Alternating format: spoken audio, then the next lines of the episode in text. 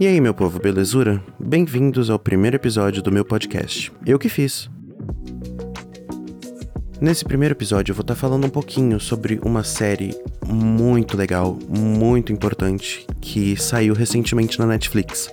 E se você não estiver vivendo embaixo de uma pedra, você provavelmente já ouviu falar dessa série. O nome dela é Heartstopper. Fique ciente de que a partir desse ponto você pode encontrar alguns spoilers sobre a série. Então, se depois de você ouvir a descrição da série você tiver interesse em assistir, vai lá, assiste, dá um streaming, cria sua própria opinião e depois você pode vir aqui e ouvir o restante do podcast porque vai ter muito spoiler da série no episódio de hoje. Então já estejam avisados e bora lá falar um pouco sobre essa série incrível da Netflix. Heartstopper é uma série da Netflix criada por Alice Oseman. A Alice originalmente criou Heartstopper como sendo uma webcomic. Para quem não sabe o que é uma webcomic, é tipo uma história em quadrinhos, contando uma história, obviamente. Então, ela vem criando essa história há cerca de 10 anos e postando na web, até que a Netflix encontrou essa, essa webcomic e decidiu fazer uma série. Do que, que se fala em Heartstopper? Heartstopper é a história de um casal muito improvável, mas que deu certo, que é o Nick e o Charlie. O Charlie é um garoto gay de 14 anos para 15 anos, quando a série começa, né? E ele vinha sofrendo bullying por causa da sexualidade dele. Ele é abertamente gay para todo mundo. Todo mundo na escola já sabe que ele é gay, mas não por escolha dele, mas sim porque acabou vazando a informação de certa forma e todo mundo ficou sabendo que ele era gay. Ele sofreu muito bullying com isso no passado. É... Então isso já abre muitas possibilidades de discussões sobre trauma, sobre autopreservação e etc. E temos também o Nick. O Nick é o típico hétero popular da escola. Ele é o capitão do time de rugby, ele é super popular com todo mundo, ele tem um grupo de amigos super tóxicos, mas que ele não enxerga a toxicidade deles porque é o único grupo de amigos que ele tem. O Nick e o Charlie são opostos, porque o Charlie é muito fechado, ele é muito tímido, ele não gosta de ser honesto sobre, sobre como ele se sente com várias coisas. E o Nick é aquele cara popular, aquele cara que tá sempre rodeado de amigos, ele tá no time de rugby. Então eles são opostos totais. Até que eles fazendo amizade, né? Eles acabam começando a gostar um do outro. E a série gira em torno desse relacionamento. Mas veja bem, lembra que eu falei que o Nick é hétero? Bem, não tanto assim. O Nick depois que ele percebe que ele tá começando a gostar do Charlie de uma forma diferente, ele começa a pesquisar um pouco sobre questões de sexualidade, sobre como se identificar. Ele até faz um teste gay para saber se ele é gay ou não. E a partir daquele momento tudo muda para ele, porque ele começa a enxergar o mundo com outros olhos. E então, numa festa de aniversário de um dos amigos do Nick, o Charlie e o Nick acabam se beijando, escondidos mas eles se beijam. É uma cena linda. Eu lembro que eu chorei horrores quando eu assisti. E a partir daí, eles ficam nessa questão de se identificar, de se descobrir. Então é é uma coisa muito forte para quem viveu isso em algum momento da vida. Todo mundo vai se identificar com algum personagem em algum momento. Eu me identifico muito com o Charlie, porque o Charlie é aquele garoto quietinho toda vez que alguém me olhasse na escola, eu sempre era aquele garoto que tava no, no canto dele. Eu tinha meu grupo de amigos, mas eu não era muito popular, eu não era dos que estava sempre na frente da classe querendo falar alguma coisa. Eu sempre ficava quietinho no meu canto, lendo um livro ou cuidando da minha vida mas que eu sempre valorizei muito os meus amigos. E o Charlie é bem assim, ele valoriza muito as amizades dele, ele gosta muito das pessoas que ele tem ao redor, ele gosta de sempre deixar todo mundo bem. Só que quando as coisas não dão tão certo, ele se culpa, ele acha que ele não, não merece ter aqueles amigos, ele acha que ele tá arruinando a vida das pessoas só por estar perto delas, e eu me identifico um pouco com isso também. E por outro lado, temos também o Nick, que é um personagem incrível, ele é super amoroso, ele gosta de fazer todo mundo se sentir bem também. Ele é super confiante na, no lado externo, mas muita gente não percebe as lutas que ele tá tendo internamente. Com essa questão da sexualidade que ele tá se descobrindo, e acho que todo mundo, todo adolescente já passou por isso em algum momento, todo mundo já questionou a sua própria sexualidade. Então, ele é um personagem também extremamente importante para essa série. E não são só os personagens que são importantes. Essa série também ela é muito importante, ela é muito necessária no tempo que a gente está vivendo agora. Porque Vamos parar para pensar. Até agora, a maioria das séries e filmes envolvendo essa temática LGBTQIA, em 99% dos casos, são histórias trágicas, são histórias tristes. É, são casais que não ficam juntos, ou são casais que morrem de alguma doença, ou que são vítimas de algum tipo de violência, são discriminados. Então, até agora, não, não tínhamos muitas muitas séries para dar esperança pro pessoal da, da nossa comunidade LGBTQIA. Porque era sempre tudo muito triste. E, e, embora seja muito importante sim falar sobre essas coisas, é importante falar sobre preconceito, sobre discriminação, sobre as doenças que, que muita gente estigmatiza como sendo partes do, do meio LGBTQIA, mas que isso daí é conversa para um outro podcast. Até agora a gente não teve muita coisa para olhar para o futuro e se sentir esperançoso. E Heartstopper é uma dessas séries que dá aquele calor no coração, a gente se sente abraçado, a gente se sente visto, a gente se sente amado, porque a gente fica com esperança de que a gente possa viver isso.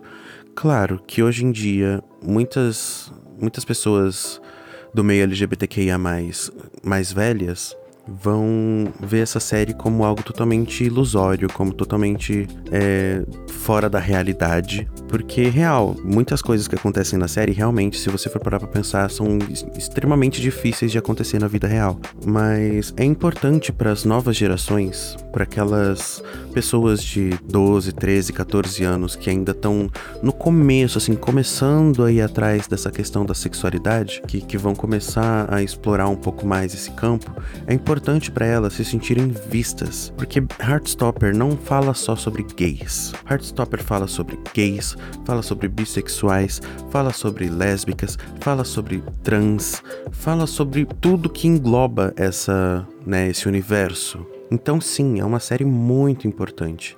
E obviamente eu tô obcecado por ela. Eu fui atrás de ler todas as webcomics que a Alice postou, inclusive recomendo muito vocês lerem, porque é uma história incrível, é muito legal para as novas gerações e também para quem é mais velho. Essa série não foi feita para um um grupo específico. É uma série para todo mundo. Todo mundo pode assistir. Você pode assistir com a sua família no sofá. Você pode assistir com seus amigos. Você pode assistir com seu namorado ou sua namorada ou sua pessoa importante. E é uma série muito quentinha. Você sente aquele calor logo do primeiro episódio. É muito, muito, muito, muito, muito confortante você assistir essa série. Eu fiquei obcecado, completamente obcecado. Tanto que meus amigos devem ter começado a, sei lá, quando olham para mim falar, ah, lá vem ele falando sobre Heartstopper de novo. Eu passava 80% do meu tempo falando sobre Heartstopper e os outros 20% eu torcia para que alguém falasse, para que eu pudesse falar um pouco mais.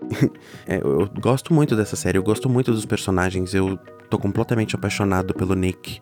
Acho que todo mundo que assiste essa série fica um pouco apaixonado por algum personagem.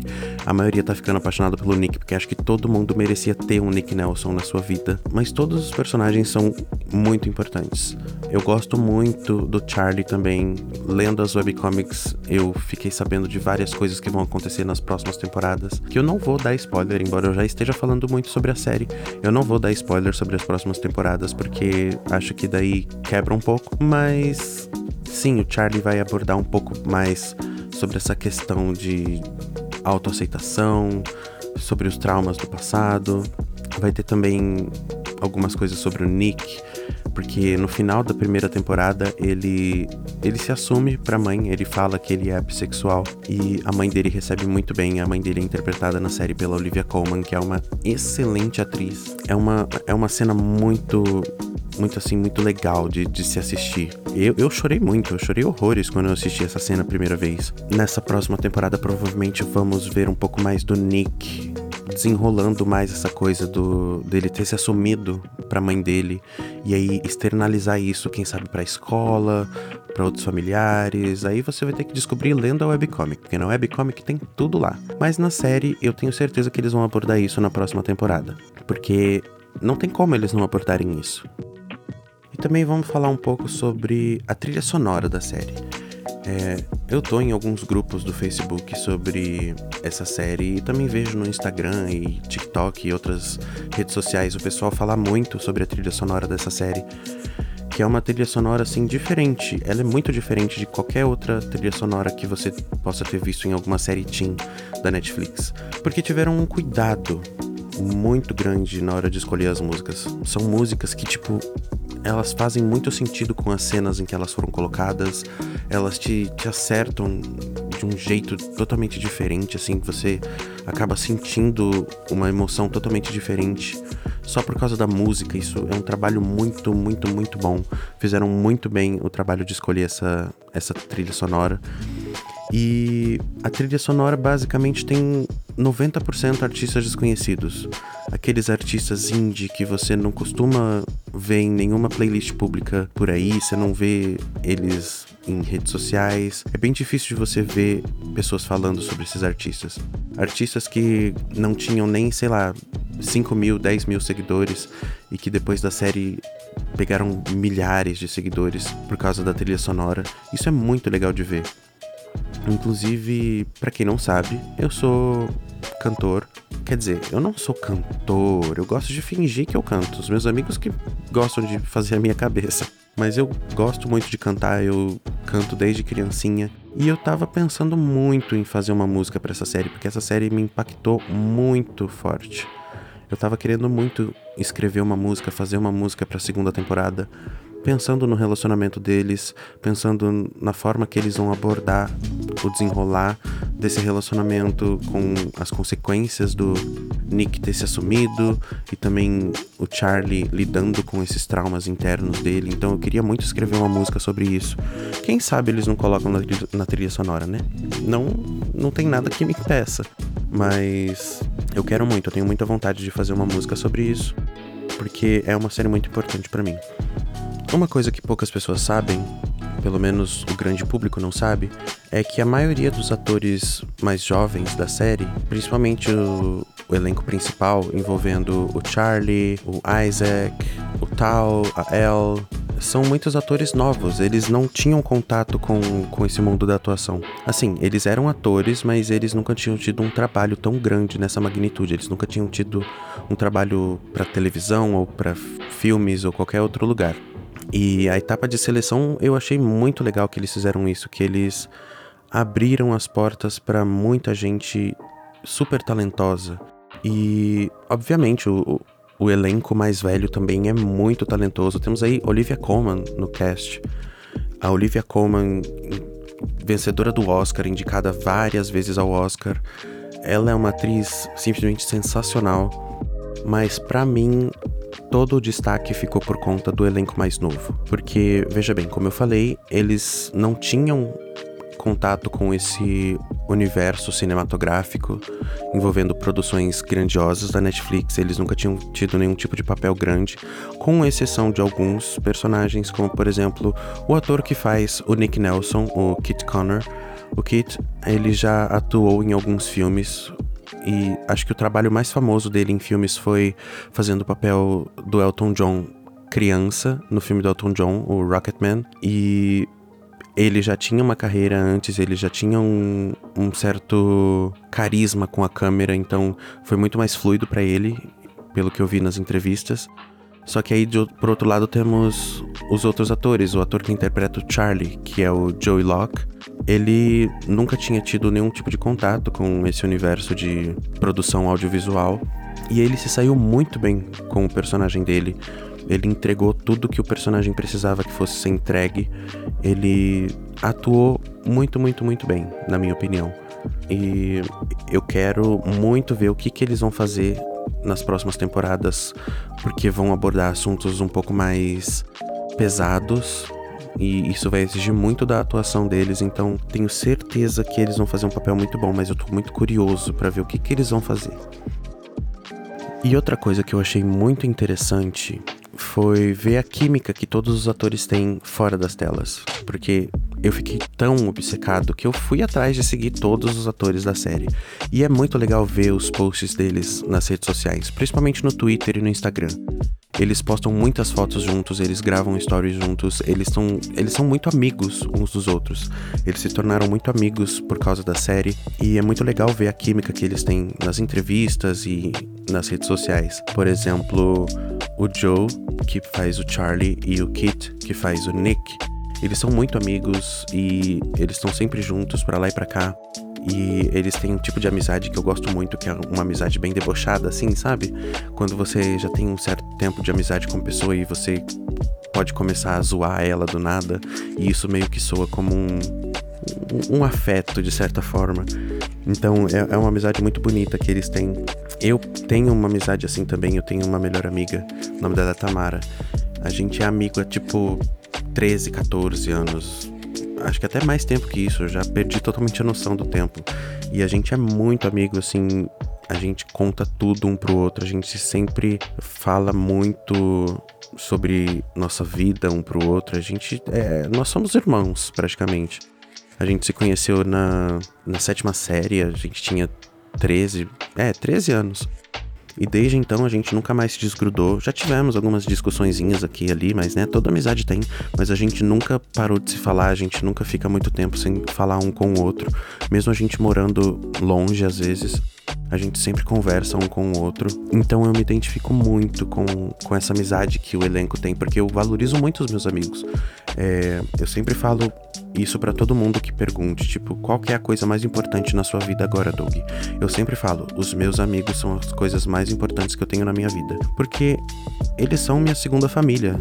Eu gosto de conversar, gosto de ouvir os problemas deles e tentar ajudar. Eu gosto muito de ajudar as pessoas. Então, a amizade para mim é muito, muito, muito importante. Então, quando eu vejo um, um, grupo de amigos se dar tão bem assim, como o, o, o elenco da série tem se dado bem, eu fico muito feliz. Eu, às vezes dá até uma, uma vontade assim, nossa, eu queria ser amigo deles, porque eles são, eles são tão legais uns com os outros, sabe? Claro que, né? Eu já tive algumas experiências ruins com amizades, acho que todo mundo teve, então quando você sai de uma amizade que, que não foi muito boa, que acabou te deixando meio traumatizado com algumas coisas, você fica com esse sentimento de carência, de querer ter esse tipo de, de amizade, porque você se sente nessa necessidade e é importante falar sobre isso. Então eu, eu gosto muito de ver como eles são bons amigos dentro e fora das, das telas. E no mais é isso. É, Heartstopper é uma série incrível que merece ser aclamada e vista por muito mais gente do que ela já tem sido vista. Se você não assistiu, vai assistir. É uma série muito boa. Eu tenho certeza que você não vai se arrepender. É, se você já assistiu, vai assistir de novo. Ou sei lá, chama um amigo né, final de semana ou com o tempo que vocês estiverem livre, chama um amigo para assistir, porque os episódios são super curtinhos, de 25 a 30 minutos no máximo. Você pode assistir literalmente a série inteira em uma tarde, em questão de 3 horas e meia, 4 horas. Sei lá, assiste metade, dá uma pausa e assiste outra metade, que com certeza você vai ter muita coisa boa para tirar dessa série. E é isso para o episódio de hoje. Eu espero muito que vocês tenham gostado, porque eu tô fazendo esse podcast com o maior carinho do mundo. Tá sendo uma experiência incrível. Eu recebi muitas críticas positivas. Só do trailer, muita gente já me elogiou. Então, eu agradeço de verdade todo o apoio de todo mundo que tá me apoiando. É, e eu espero que vocês continuem acompanhando o podcast. Eu vou tentar fazer esses episódios vez ou outra, porque como eu disse, eu tô sempre conversando comigo sozinho. Então, sempre que eu ver que eu tô tendo alguma conversa relevante, eu vou simplesmente apertar gravar e seja o que Deus quiser. No mais, é isso. Me sigam nas redes sociais, arroba Cassiola. Em todas as redes sociais você vai me encontrar com esse nome. E é isso. Espero que vocês tenham gostado. Se você gostou, me siga, salva esse podcast, manda pros seus amigos, qualquer um que tenha assistido Heartstopper, que eu tenho certeza que eles vão gostar. E é isso. Um beijão e até a próxima.